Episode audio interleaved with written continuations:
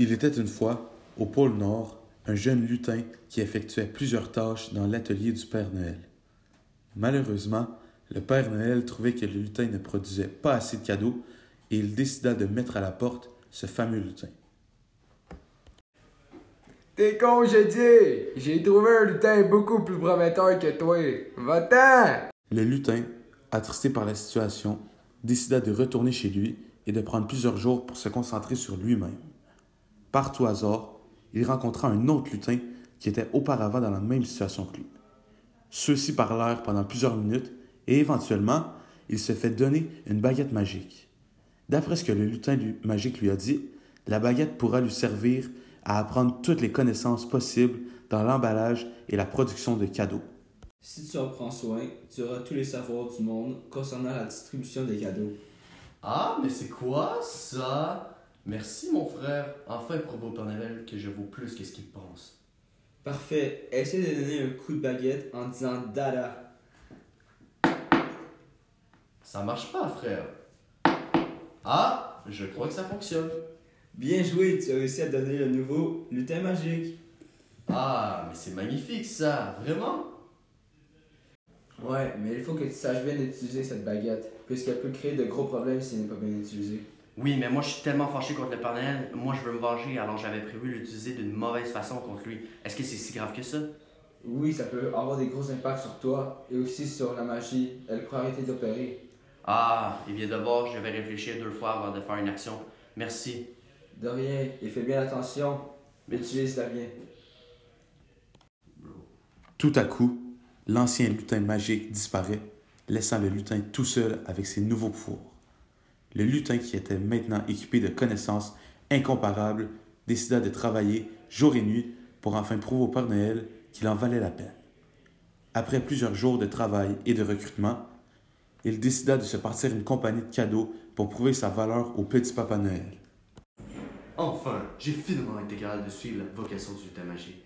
Et je pourrais maintenant prouver ma valeur au Père Noël. Je ne pense pas, jeune lutin. Ho ho ho! Si je t'ai renvoyé, c'est pour le bien de mon équipe. Alors pourquoi depuis que je suis parti, ta compagnie ne fait que régresser? Elle ne regresse pas, jeune lutin.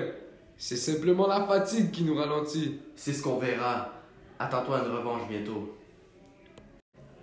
Éventuellement, le lutin détrôna le Père Noël avec facilité. Les deux camps sont maintenant en compétition. Le lutin, maintenant chef de sa compagnie, décida de faire de sa compagnie la principale utilisée lors de la distribution de cadeaux de Noël. Le Père Noël essaye donc d'envoyer des imposteurs à la recherche du nouveau lutin magique pour le retrouver et empêcher que sa popularité augmente. Hé, toi, es-tu un imposteur envoyé par le Père Noël? Non, je jure. Avoue-le, j'ai été démasqué à voler et briser des cadeaux pour venir à ma production. Ok, c'est bon, j'avoue. Dégage de ma propriété. Non, c'est pas aussi simple que ça. Pourquoi? Que vas-tu faire? Tu ne peux pas détrôner le Père Noël. Comme ça, c'est interdit. On va réussir à mettre fin à ton entreprise. Ces multiples événements ont été capables de ralentir la vague de popularité de la compagnie du lutin, ce qui créa une rivalité encore plus grande entre le Père Noël et celui-ci. Le lutin tomba dans une phase difficile de sa vie, puisqu'il utilisait seulement sa baguette pour des raisons de compétition, contrairement à de bonnes raisons, comme le lutin magique lui avait dit. Il l'utilisait pour vaincre le Père Noël, pour être la meilleure compagnie qui produit le plus, et non pour prouver sa valeur au Père Noël. Le lutin magique lui renda une visite une deuxième fois pour lui donner une leçon un peu plus philosophique.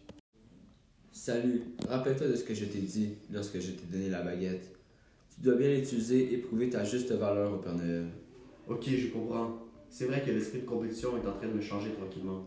Oui, tu devrais t'expliquer avec le Père Noël et tout clarifier. La situation commence à devenir grave.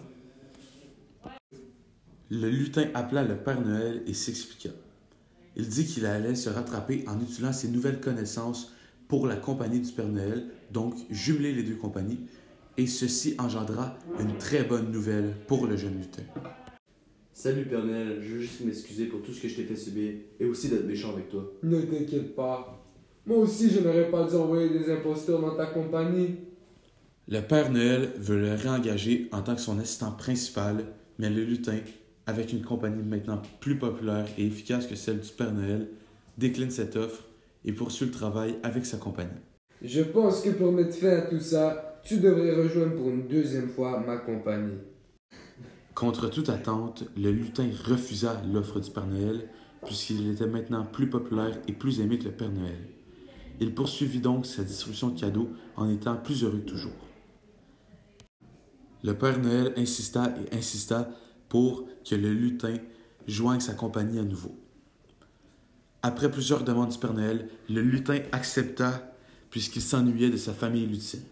Donc, il décida d'aller voir le Père Noël et d'accepter son offre en personne pour se joindre à son équipe en tant qu'assistant principal. La morale de l'histoire, ne jamais fonder une opinion trop rapidement sur les autres. Dans ce cas, le Père Noël n'a pas laissé de chance au lutin et le lutin n'a pas eu le temps de prouver de quoi il était réellement capable et ceci s'est retourné contre le Père Noël.